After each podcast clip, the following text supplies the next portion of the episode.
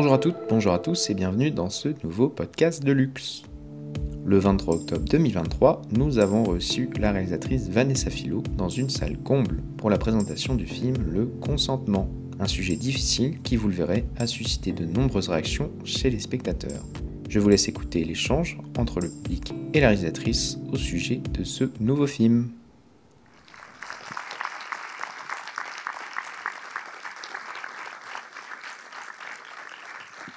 Vanessa, je vais vous donner un micro. Je ne sais pas si vous voulez vous mettre sur scène ou devant. euh, Bonsoir. comme, comme vous le, vraiment sentez. d'arriver. Ouais. Bah, c'est c'est comme. euh, Non, mais euh, voilà. Voilà. Euh, la salle est pleine, désolé. Hein. Mais du coup, euh, vous êtes euh, devant les premiers rangs. Euh, bah, merci beaucoup de- d'être présente ce, ce soir. Ça nous fait extrêmement plaisir. Euh, Donc, la- la- j'espère que vous aurez euh, l'occasion de, de- de prendre la parole. Euh, N'hésitez pas à me faire signe. C'est aussi le, le- le principe de ces rencontres, que- qu'on puisse échanger, que vous puissiez échanger avec la, la réalisatrice.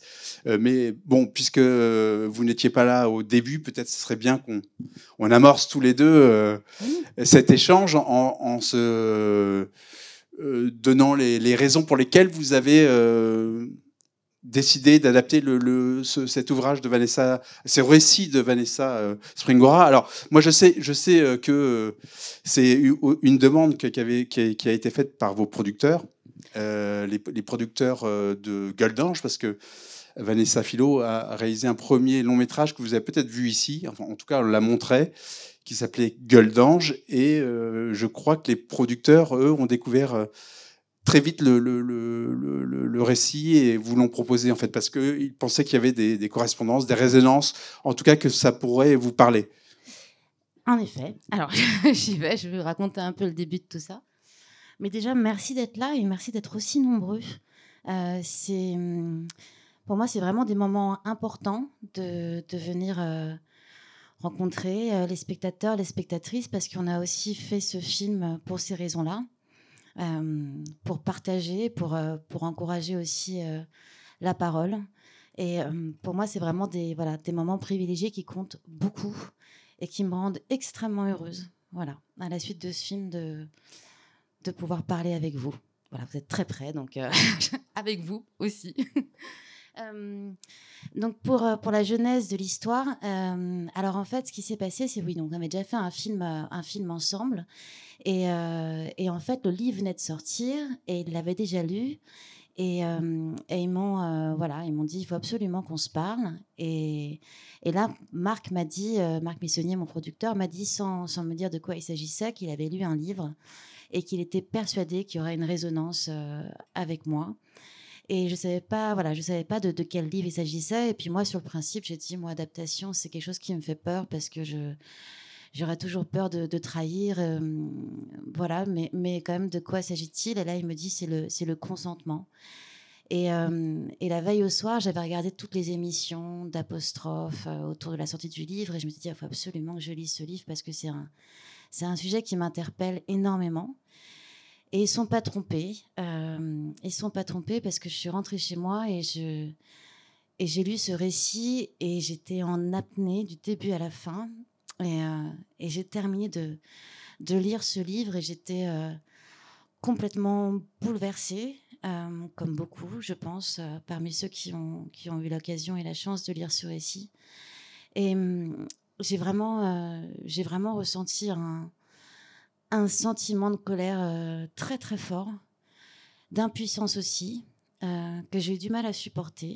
Et, euh, et j'ai tout de suite été persuadée que qu'il fallait mettre en scène ce récit et que et que peut-être que peut-être que voir voir les images de, cette histoire mise en image, enfin cette histoire de ce récit adapté, pourrait aussi permettre de de faire œuvre de prévention et de continuer à à prévenir et à protéger. Et, euh, et j'étais persuadée qu'il pourrait y avoir une identification euh, directe, autre, et en tous les cas par un autre médium, prolonger le, combat euh, initié par Vanessa Springora. Donc ce projet est devenu tout de suite une nécessité. Et là, ça fait, ça fait trois ans et demi que je vis tous les jours avec, avec ce film. Vanessa, vous, vous le dites, c'était pour vous une nécessité, presque un devoir de, de, le faire parce que votre moyen d'action à vous, c'est le cinéma. C'est donc, vous avez considéré qu'il fallait agir à ce moment-là. Euh, mais euh, est-ce que la, question euh, était aussi évidente pour l'autre Vanessa, Vanessa Springora?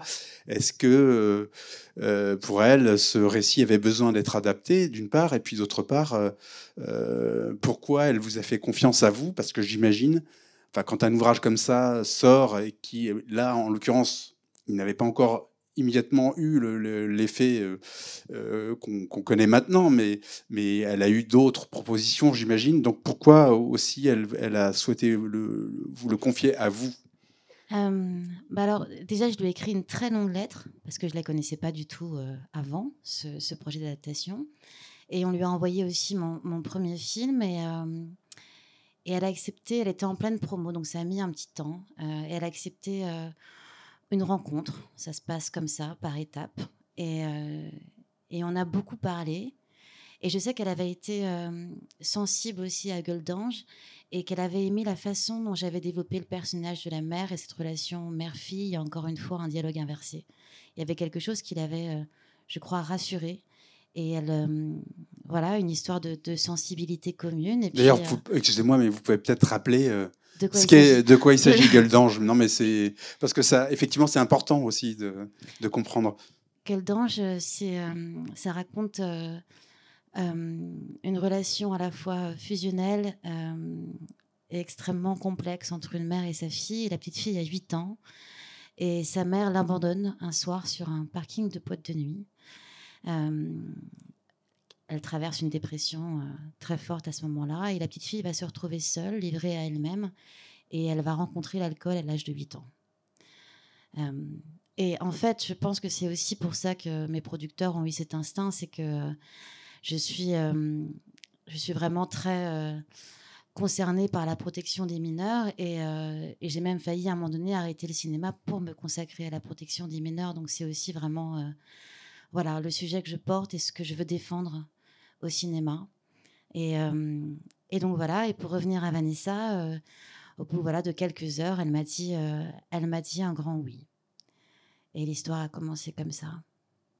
Est-ce que vous voulez, est-ce que vous voulez intervenir maintenant? Oui. Oui. Excusez-moi, on va, on va procéder par.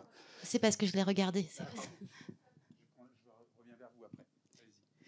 Euh, bonjour, déjà je voulais vous remercier pour euh, ce film. Alors j'ai l'impression que c'est horrible ce que je veux dire, mais il est magnifique dans, le, dans les images. Vous l'avez, vous avez su transmettre en fait euh, avec perfection ce qui se passe et, et le, la manipulation et, et les émotions. Enfin, je pense qu'on est tous d'accord sur les émotions qu'on a traversées. C'était pas ce qui avait le plus agréable, mais ça correspond à ce qui devait être transmis.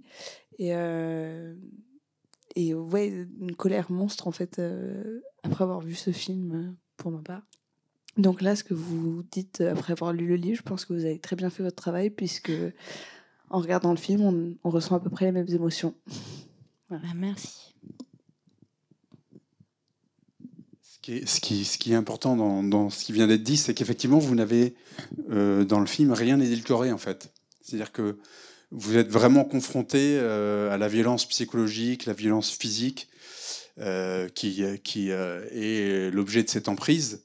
Et vous avez fait ce choix de, voilà, de, de, rendre le film presque, comme l'a dit Madame, un peu, comment dire, dérangeant, quoi. Oui, mais alors après, ça fait partie de ce projet d'adaptation. Alors moi, c'était vraiment ma volonté de, déjà de ne pas trahir euh, Vanessa Springora, d'être au plus près de sa vérité à elle, d'être le plus juste possible, parce que j'avais été aussi euh, extrêmement choquée à la lecture euh, de son livre en découvrant à quel point elle avait été, au-delà de la manipulation, mais, mais le viol public qu'elle avait subi au travers des livres, des journaux intimes de Gabriel Matzneff qui ont vraiment exposé toute son intimité, mais c'est au-delà de l'exposer, c'est-à-dire c'est il l'a chosifié, il l'a transformé en matière littéraire. Euh, vraiment, c'est-à-dire que quand on lit ces, euh, journaux, pour toutes ces proies, en fait, c'est le même, procédé. Et c'est vraiment un viol public, voilà, qui m'avait qui m'avait révolté.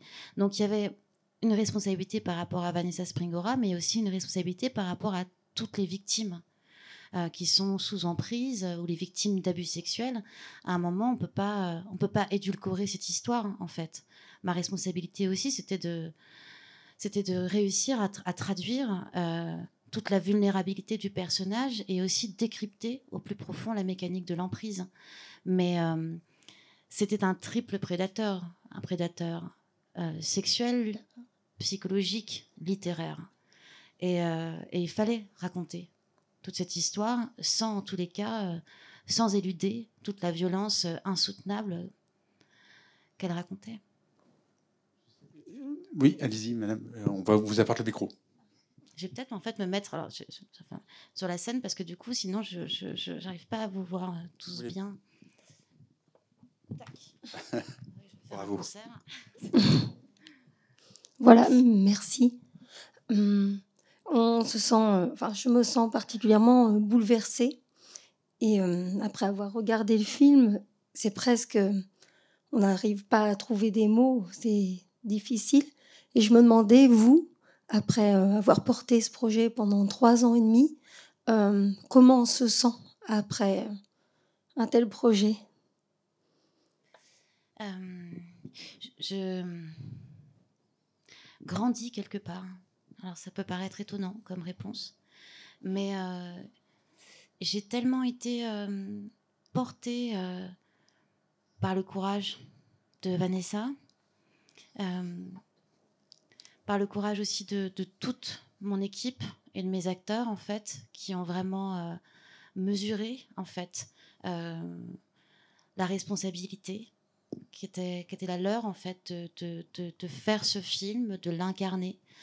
Et, euh, et en fait, depuis l'écriture, il, y a eu plein de rencontres aussi dans ma vie de, de personnes qui sont venues se, confier. Euh, parce que, euh, parce que justement, j'entreprenais je, l'écriture de l'adaptation et, quelque part, j'ai ressenti à quel point, ne serait-ce que de continuer ce, combat, en fait, encourager les autres à parler et à mettre des mots sur leurs douleurs.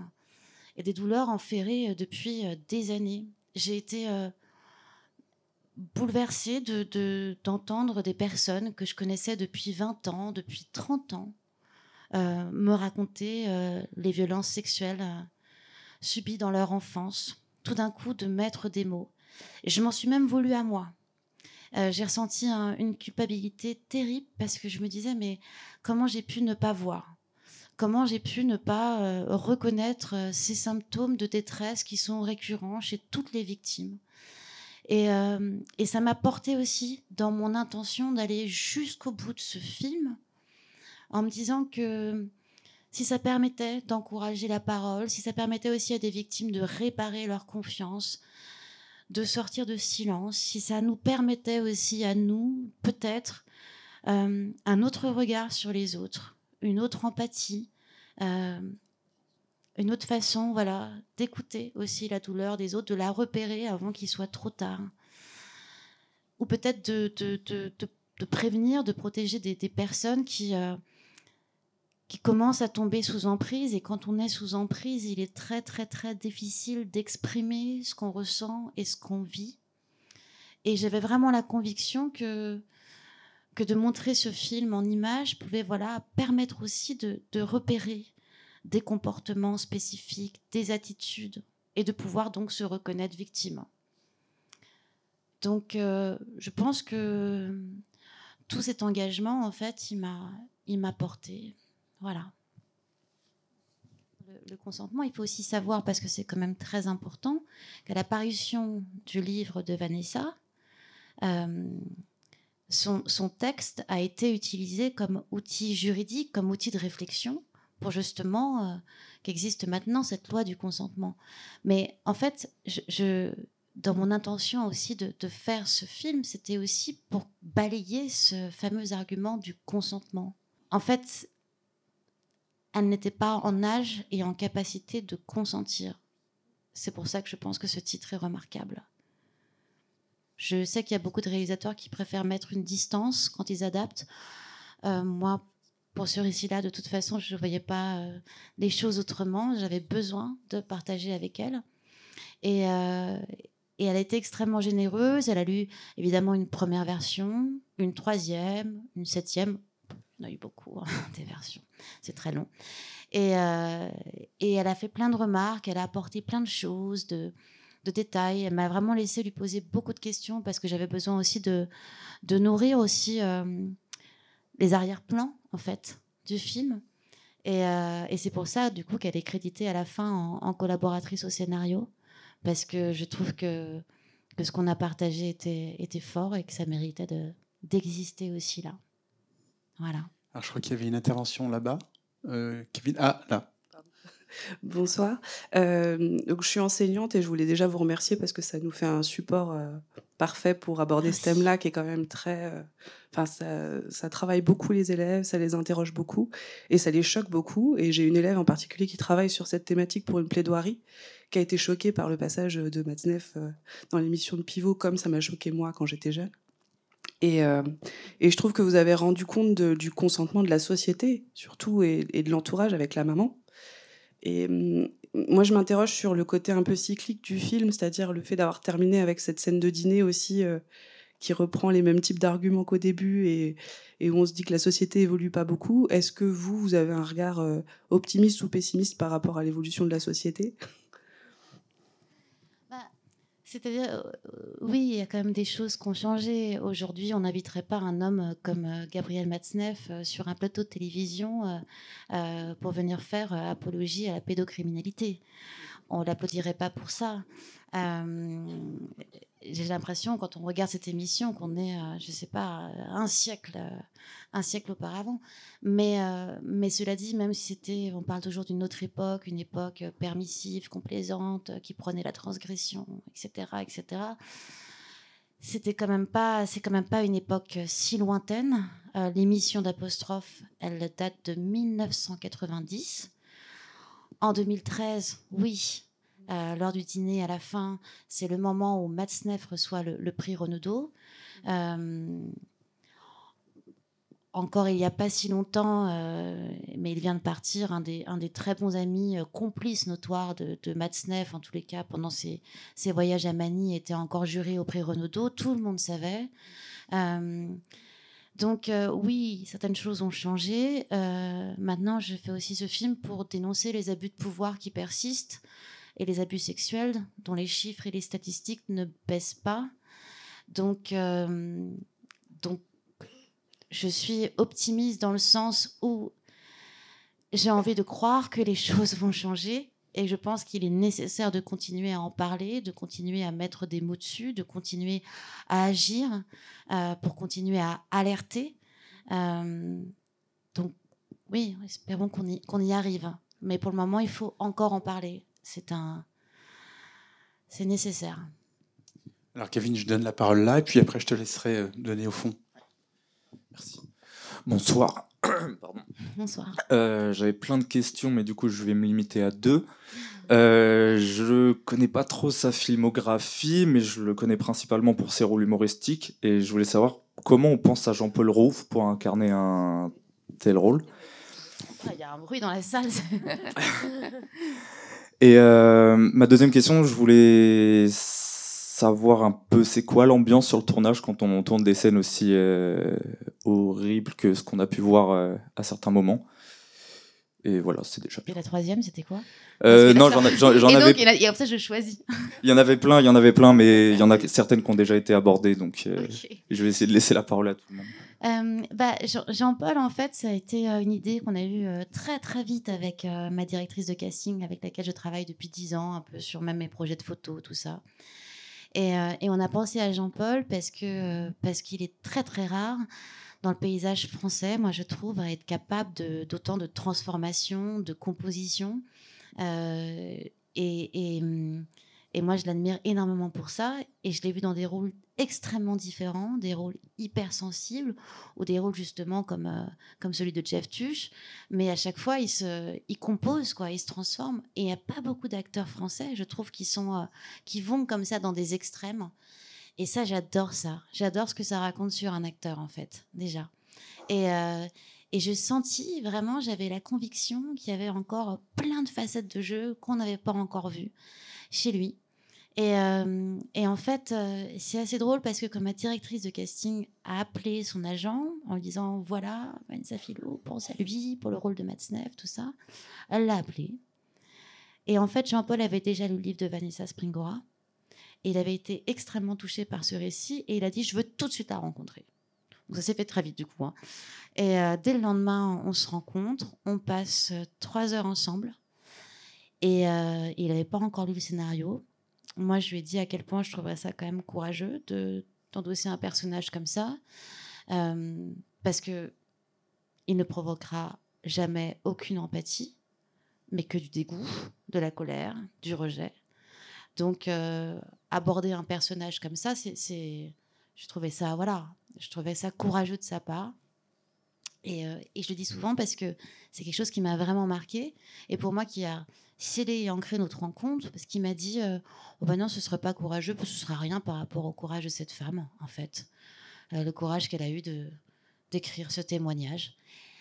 Et là, je me suis dit ok, c'est vraiment la bonne personne. Parce que j'avais vraiment besoin de, de, travailler avec un acteur que je ressente engagé, en tous les cas. Et, et le tournage, à contrario de ce qu'on voit, était extrêmement bienveillant, extrêmement doux. Et, euh, c'est vraiment très bien passé. Euh, je peux pas vous dire, je, Kim maintenant. Euh, je crois qu'on s'appelle à peu près tous les jours et c'est un peu la petite sœur que je rêvais d'avoir et que j'ai jamais eue. Donc euh, on est extrêmement proches. On parle de plein de projets ensemble qu'on a envie de développer. Enfin, voilà.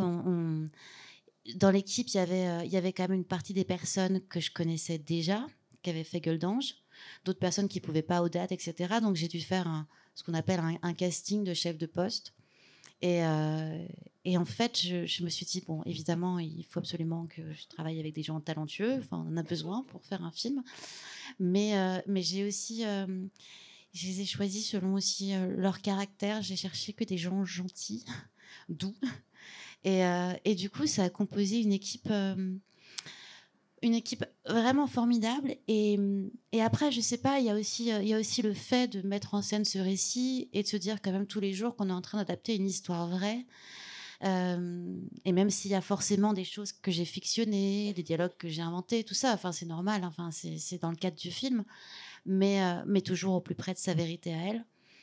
Et je ne sais pas si, si ça n'a pas aussi contribué au fait que toutes les postures entre nous, enfin, tout est tombé, les barrières, quoi. En fait, on parlait d'émotion du matin jusqu'au soir. Et, et, on avait besoin aussi tous de communiquer ensemble parce que pour, pour sortir aussi des séquences qui étaient éprouvantes. Je ne parle pas des séquences à caractère intime et sexuel parce que celles-ci, en fait, elles étaient tellement découpées, tellement, euh, c'est-à-dire plan par plan. Les acteurs, en fait, sont habillés. Enfin, on a vraiment. Euh, fait ça pour que tout se passe bien et euh, toujours en équipe réduite. Et en fait, euh, elles étaient voilà tellement tellement voilà tellement découpées et précises que c'était encore autre chose. Mais je pense par exemple à une séquence comme celle dans la chambre d'hôtel où ils se disputent comme ça ou dans ce duel où là, là, il y avait vraiment une, une violence psychologique à, mettre en scène, où là, j'arrêtais pas forcément la caméra pour, pour qu'ils puissent justement être libres aussi dans le jeu. Où là, évidemment, quand on, quand on traverse ça et quand on entend ces mots qui sont d'une cruauté et on voit cette jeune fille se débattre avec impuissance, je parle de cette scène parce que j'ai dû voir le film, je sais pas, 1500, 2000 fois, et à chaque fois, je pleure en revoyant cette séquence. Et, euh, et, je crois que son impuissance à elle, euh, en plus qu'elle essaie de le contrer comme ça avec les mots et que lui toujours retourne la situation avec ce verbe aiguisé qu'il maîtrise parfaitement. Il y a quelque chose que voilà qui me qui me frappe au ventre à chaque fois. Mais euh, mais tout ça pour dire que après des séquences comme ça et le soir, on avait besoin de se parler encore. Donc on s'appelait avec l'équipe, on continuait. En fait, il y a quelque chose comme ça qui s'est qui s'est créé. Mais euh, mais c'était très beau et très fort. Et qu'est-ce qu'on l'a fêté après cette fin de tournage, vraiment. Et on s'est beaucoup revus et on continue à se revoir parce que euh, il y a vraiment voilà, il s'est passé quelque chose de fort qui nous a qui nous a qui nous a soudés. Mais pour confirmer ce que vous dites sur Jean-Paul Rouve, c'est en fait, on a une mauvaise, une mauvaise une image voilà, déformée de, de ce qu'il est capable de faire, mais mais c'est vrai qu'on l'a vu dans Petit Pays, par exemple, où, il, a, où il est formidable. Il, a un, il est sur un tout autre registre, mais aussi plus récemment dans Les Cadors, par exemple, où il joue un frère euh, un peu paumé. Et, donc, on sent cette capacité. Et à chaque fois, il se transforme totalement, il en fait. se transforme. Mais même dans les films qu'il réalise. Oui, oui, tout Le cinéma qu'il fait, il est très sensible. Quand il fait Quand je serai petit, par exemple, euh, où il se revoit petit, adolescent, etc.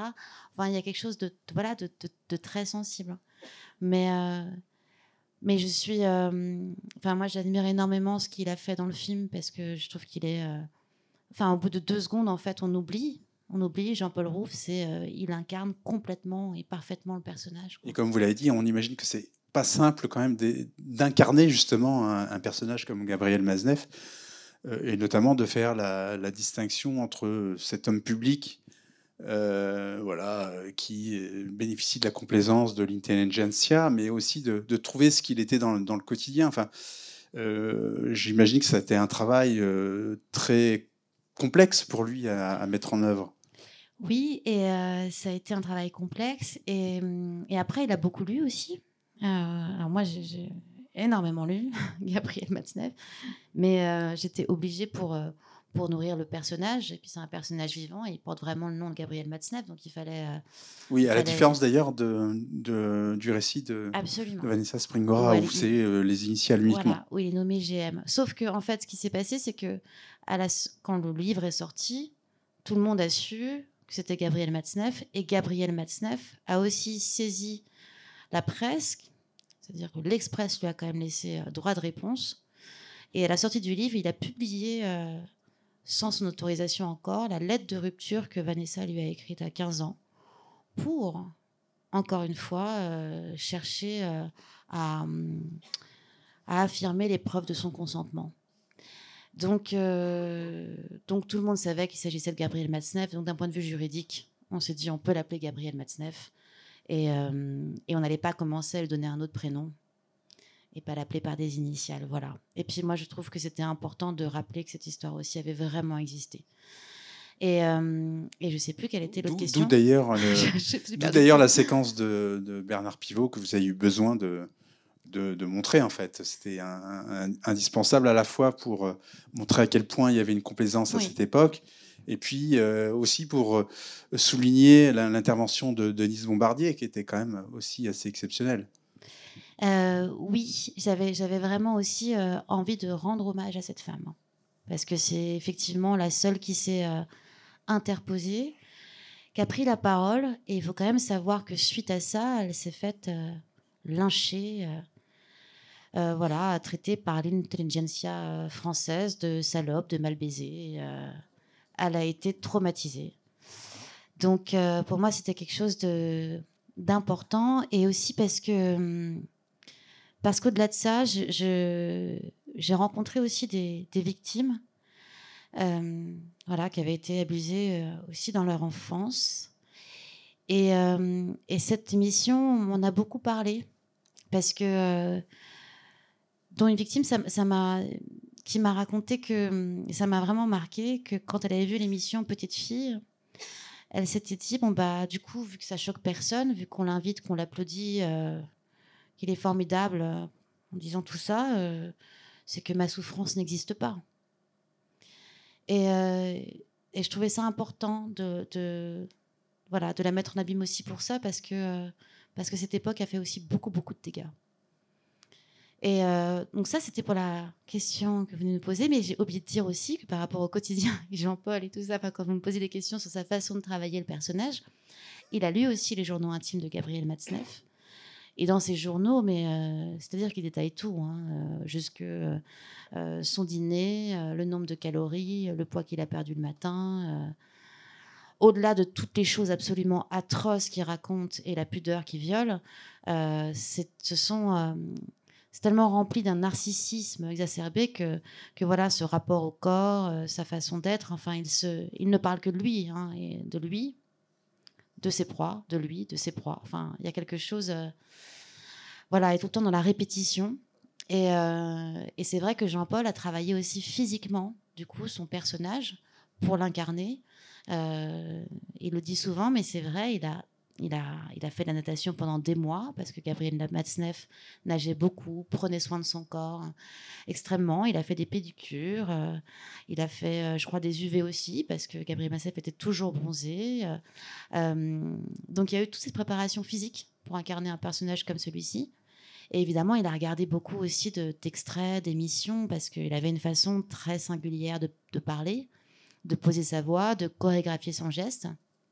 Et pour moi, c'était très important aussi de, de mettre en scène toute la mécanique euh, physique euh, et la gestuelle physique du prédateur. Parce qu'il n'y a pas que les mots. Il y a aussi euh, toute cette façon qu'il a de, de, la, de la regarder, de, de la rendre intéressante, juste par un regard, puis de la mettre à distance, puis de la désaimer, puis de la reconnaître à nouveau. Et, et c'est comme ça aussi qu'il arrive forcément à, à, créer une dépendance aussi chez elle. Donc, euh, donc voilà. Pardon, je n'ai pas répondu dans l'ordre, mais. Oui, bonsoir. Bonsoir. Euh, je voulais revenir sur la, dimension judiciaire. Donc, ce, monsieur est donc un pédocriminel euh, vivant. il les faits sont prescrits, il n'y a plus rien à faire. Oui, il y a toujours une affaire en cours qui n'est pas classée. mais je sais qu'il y a beaucoup de, femmes qui ont témoigné, qui ont porté plainte, mais effectivement, il y a ce souci de prescription en France. Kevin, tu avais d'autres euh, interventions? Parce que sinon il y avait quelqu'un qui voulait intervenir là-bas. Et malheureusement, on n'a plus beaucoup de temps. Je vais essayer de répondre plus vite. non, ça fait très bien, c'est pas grave. De toute façon, on n'arrivera jamais au, bout de ce qu'on voudrait dire. Euh, bonjour, euh, moi c'était pas c'était pas une question, on, doit être contraint d'y aller, mais on voulait juste vous remercier parce que je trouve que c'est vraiment un très très beau film et ça m'a beaucoup touchée. Et euh, déjà, je suis très très sensible donc ça m'a ça m'a vraiment fait quelque chose genre de voir les images tout ça et ça m'a ça m'a donné envie de lire le livre quand, quand j'ai vu comment à la fin en fait à la fin ça m'a beaucoup touchée quand on voit qu'elle dit qu'elle essaye de l'enfermer et qu'elle essaye de chasser le chasseur qu'elle l'enferme dans un livre, je trouve ça vraiment très beau. Et euh, les scènes, tout ça, comment ça a été fait, marqué, le temps, euh, les acteurs qui ont très très bien joué, je trouvais ça vraiment très très beau. Et je vous remercie. Merci. Alors, on, a, on a justement pas parlé de, de, de Kim mais quand même, ça serait bien d'en dire un mot. Euh, ne serait-ce que de dire que lors du tournage, elle était majeure et c'était important pour vous qu'elle le soit. et peut-être ce serait intéressant de savoir comment vous avez euh, choisi bah, de, lui confier ce rôle? Bah En fait, j'ai vu un, premier essai euh, vidéo, une première rencontre, c'est souvent en deux temps. Et quand j'ai vu les images de Kim, j'ai tout de suite euh, su déjà. C'était une évidence. Elle était bouleversante, absolument bouleversante. Et, puis elle a cette voix de, de, cinéma, elle a cette cassure dans la voix, elle a cette hypersensibilité. Enfin, après il y a des choses même qui s'expliquent pas. C'est-à-dire que c'est c'est vraiment, je lui ai dit d'ailleurs, je lui ai dit, tu es la plus belle de toutes mes émotions. Elle me, elle me renverse. Et, euh, et, et, elle avait 20 ans au moment du casting, 21 ans au moment du tournage. Là, elle a 22 ans. Et elle est absolument bluffante parce qu'elle est quand même capable de, de passer de 13 ans à 18 ans, à 15 ans. Il faut savoir qu'en plus, on n'a pas pu tourner dans l'ordre chronologique parce qu'on fait comme on peut sur un tournage et qu'on tourne par décor. Euh, et, parfois, dans la même journée, euh, on la voit à ce dîner gigot haricot vert, on dirait même qu'elle a 12 ans, tellement je ne sais, pas comment, je sais pas comment elle a réussi à faire ça, mais à, redevenir comme ça, euh, toute vulnérable, toute jeune. Et dans la même journée, la voilà blonde à 18 ans, surmaquillée, avec une autre attitude, une autre façon de poser son regard, sa voix. voilà, elle a un immense talent. Elle a vraiment un immense talent. Et pardon. pardon, non, dites-moi, dites-moi. Et, pour nous, oui, c'était vraiment quelque chose de très important euh, de, tourner avec une comédienne évidemment plus âgée que, le rôle. On s'était donné à la base comme première limite 16 euh, ans. Et si la jeune fille avait 16 ans, dans ce cas-là, toutes les scènes à caractère intime auraient été tournées avec une doublure. Elle avait 20 ans, enfin 21 ans. Et après, euh, attention, ça, je ne suis pas en train de minimiser voilà, hein, ces scènes-là mais on a eu des vraies discussions ensemble. Et je lui ai demandé tout de suite, euh, voilà, si c'est quelque chose, il fallait qu'elle me dise tout. S'il y avait une scène qui lui faisait peur, on, en parle ensemble, j'attends autrement. Et elle, elle m'a dit, elle m'a dit au premier café ensemble, elle m'a dit moi c'est pas c'est pas ces scènes-là qui me font le plus peur, c'est la violence du quotidien. Elle me dit ça c'est c'est encore plus violent. Et, et à chaque fois sur le tournage, mais c'est très important, parce qu'on fait pas non plus ce, film sans le consentement de ses acteurs. Euh, je lui ai dit que voilà, s'il y avait euh, quelque chose qui l'angoissait, euh, on arrête, on change, on fait autrement. Qu'elle se sente évidemment, voilà, pas. Enfin, je voulais pas jamais, jamais, jamais. Enfin, je sais pas si vous avez voilà ressenti pourquoi je voulais faire ce film, mais pour moi, c'était hors de question de, de mettre mal à l'aise mon actrice ou mon acteur ou, de les sentir voilà euh, euh, mal ou qu'il y ait euh, quelconque danger émotionnel ça c'était pas possible. Donc donc voilà ça s'est très bien passé. Et après après le, et puis avant ces scènes là enfin on s'est réunis avec mon chef opérateur. Enfin tout a été extrêmement préparé mais vraiment découpé préparé précisé. Et les acteurs ont vu une version plus longue du film. Et là encore une fois ils avaient aussi leur mot à dire par rapport à ça. Enfin, il n'y avait rien de figé en fait. Jusqu'au dernier vous avez évoqué la façon dont Vanessa Springora vous a accompagné dans l'écriture. Est-ce qu'elle est aussi intervenue euh, pour accompagner les comédiens, enfin, notamment Jean-Paul Rouve et, et euh, Kim euh, Higelin, c'est-à-dire pour leur apporter des conseils ou les éclairer sur cette période en fait? Bah, ah, euh, déjà, je les ai fait se rencontrer. Hein. J'ai organisé une rencontre. Enfin, c'était important. Euh, après, euh, bah, c'est délicat. Après, je pense, ils se sont rencontrés, ils sont très bien entendus avec Jean-Paul, mais je pense que c'était délicat de dire, alors, enfin, de parler de, de ce personnage-là. Enfin, c'est quand même. Je pensais surut à, à, Kim. Oui, à Kim. Euh, et Kim, euh, bah, Kim elle le dit souvent, mais c'était vraiment, et ça m'étonne pas d'elle. Je crois qu'elle elle voulait pas lui poser trop de questions parce qu'elle considérait qu'elle s'était déjà beaucoup livrée dans son récit. Mais, euh, mais je crois qu'il y a eu un partage émotionnel extrêmement fort entre elles deux. Et, et, quelque chose de, voilà, de, de très très beau qui s'est passé entre elles deux. Après, Vanessa, elle est venue une seule demi-journée sur le tournage. Euh, parce que je pense que ça, aurait été particulier. Enfin, c'est quand même après sa vie euh, qu'on met en scène et tout ça. Enfin, c'est assez, assez, complexe. Mais euh, mais il y a une très belle relation et quelque chose de très fort qui s'est créé entre, entre Kim et Vanessa. Et alors, malheureusement, il va falloir qu'on s'arrête bientôt parce que on, fait une séance après où vous allez présenter ah. le, le, film à d'autres spectateurs. Mais moi, il y avait quand même un point que je voulais aborder avec vous, c'est un point formel. Euh, c'est un choix très fort que vous avez fait euh, de euh, à la fois prendre essentiellement la voix off de, donc de, Gabriel Maznev sur toute la, longueur du film, sauf à la, fin où on entend Vanessa Springora. mais en revanche, vous avez tout, toujours conserver le point de vue de, de, Vanessa Springora, enfin de Vanessa euh, dans, le film. Donc il y a, cette euh, ambivalence que je trouve vraiment intéressante en fait d'un point de vue formel. Bah merci. Euh, voilà. non, non, c'était une intention tout de suite qui était présente dès le scénario en fait. je voulais vraiment je voulais vraiment, effectivement, toujours et évidemment être du point de vue de mon héroïne, mais je voulais ressentir à quel point euh, il la dépossédait de son libre arbitre progressivement. Comment il la dépossédait moralement, culturellement, évidemment physiquement mais euh, je trouvais que cette voix, euh, cette voix off constante, en fait, allait euh, vraiment aussi marquer son emprise. Et il y avait aussi quelque chose de très important à mettre en scène à travers cette voix, à savoir ce ton euh, qui est extrêmement manipulateur parce qu'il a beau la menacer, et dès le début du film, il a cette voix à la fois persuasive et caressante alors qu'il est en train de, de la menacer sur, sur, sur, sa vie entière. Et, euh, et pour moi, c'était très important et très important aussi de montrer euh, à quel point voilà il l'avait enfermé aussi avec cette voix et à quel point finalement tout ça a été une très très longue errance qui ne trouverait son issue que dans l'acte de l'écriture. Et, et, ce moment où elle écrit, pour moi, c'est le moment où elle, où elle retrouve sa voix intérieure parce qu'elle se reconnecte avec sa vérité. Et, euh, et je voulais voilà, le, raconter de cette façon-là. Et oui, effectivement, Jean-Paul Rouve euh, a beaucoup, j'imagine, travaillé sa voix. on va vraiment prendre une dernière euh, intervention. Allez-y. bonjour. Alors, je suis étudiante en art du spectacle, donc je voulais vous remercier pour ce film parce qu'il m'a beaucoup aidé dans mon apprentissage. Euh, mais en fait, je suis également euh, comédienne à, part, euh, à côté.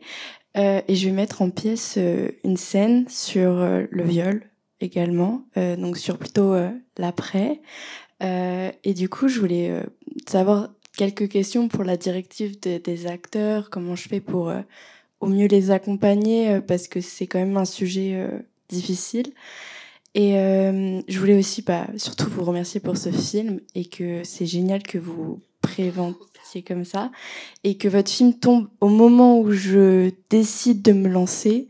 Pour moi, ça a été un flash et je me suis dit, mais en fait, fonce. Et, euh, et euh, je voulais surtout vous remercier parce que voilà. Et mon petit frère a vu le film et il m'a fait, mais n'y va pas, n'y va pas, tu, ça va te mettre pas bien. Moi, j'étais là, mais si, je veux y aller parce que il me paraît important. Mes parents ont vu le film. Euh, eux, j'ai l'impression que ça les a aidés à comprendre, mais pas totalement. Du coup, euh, je tiens vraiment que c'est, je trouve c'est super important que vous en parlez, mais euh, je trouve qu'on n'en parle pas assez. Et merci d'en avoir parlé au moins une fois. Voilà. Merci. Mais vous savez, dans l'idée aussi, il y a quelque chose qui, qui, me touche dans ce que vous venez de dire, c'est que je pense, et j'en ai parlé aussi avec des parents qui n'arrivaient pas forcément à mettre des mots avec leurs enfants, et inversement, que tout d'un coup, ça pourrait aussi peut-être permettre une communication différente entre enfants et parents sur des sujets aussi sensibles sur lesquels, en fait, on a du mal à mettre les mots. Et après, par rapport aux directives, alors là, ça, ça, peut être un peu long, du coup, parce qu'il faut, m'en dire plus, parce que là, je, je, je, suis désolée. On va peut-être pas faire ça ici. on va peut-être en parler après, du coup, parce que sinon, je ne sais pas comment vous voulez mettre en scène, donc tout ça est très subjectif. Oui, bah, du coup, je vous en parlerai après si c'est possible D'accord. de parler. Merci beaucoup. Elle. Elle, hein. elle, a voulu, ça fait longtemps qu'elle qu'elle Allez-y, parlez fort. Qu'elle tente. Bonsoir. Comment va Vanessa? Comment va Vanessa? Bah après, c'est... D'accord. Vous pouvez répéter la question parce qu'en fait, on... Donc, elle travaille avec des femmes qui, subissent des emprises très fortes et, justement les dégâts que, ça provoque dans leur vie. Et dans le transgénérationnel. C'est bizarre de répéter ce que vous dites, mais je. Comment va Vanessa? Euh, bah, C'est toujours, délicat de, parler à, sa place. Euh, voilà, je pense que, que c'est déjà. Moi, je trouve que son témoignage, euh, ça, ça, montre aussi un instinct de survie et une capacité de résilience très rare. Et je la trouve voilà, extrêmement courageuse et je suis très admirative. Et elle est, elle est très avec les autres. Voilà. Elle a cette, elle a cette force-là. Après, je peux pas en dire trop plus parce que c'est. Voilà. Mais, mais ça va, je l'ai eu encore au téléphone la semaine dernière. Et eh bien, Merci euh, Vanessa. Merci à vous tous. Merci à, vous toutes et à vous tous. Et le film est encore euh, à l'affiche au luxe pendant quelques temps, donc euh, n'hésitez pas à en parler autour de vous. Et bah, il falloir gagner la sortie parce qu'il y a d'autres spectateurs qui, qui, viennent voir le film. Merci à vous. C'est ainsi que se termine cette rencontre. Le film est sorti en salle le 11 octobre 2023. De nombreux podcasts de luxe sont disponibles, n'hésitez pas à en découvrir d'autres. Retrouvez-nous sur les réseaux Facebook et Instagram ou bien directement en salle pour une prochaine rencontre luxe.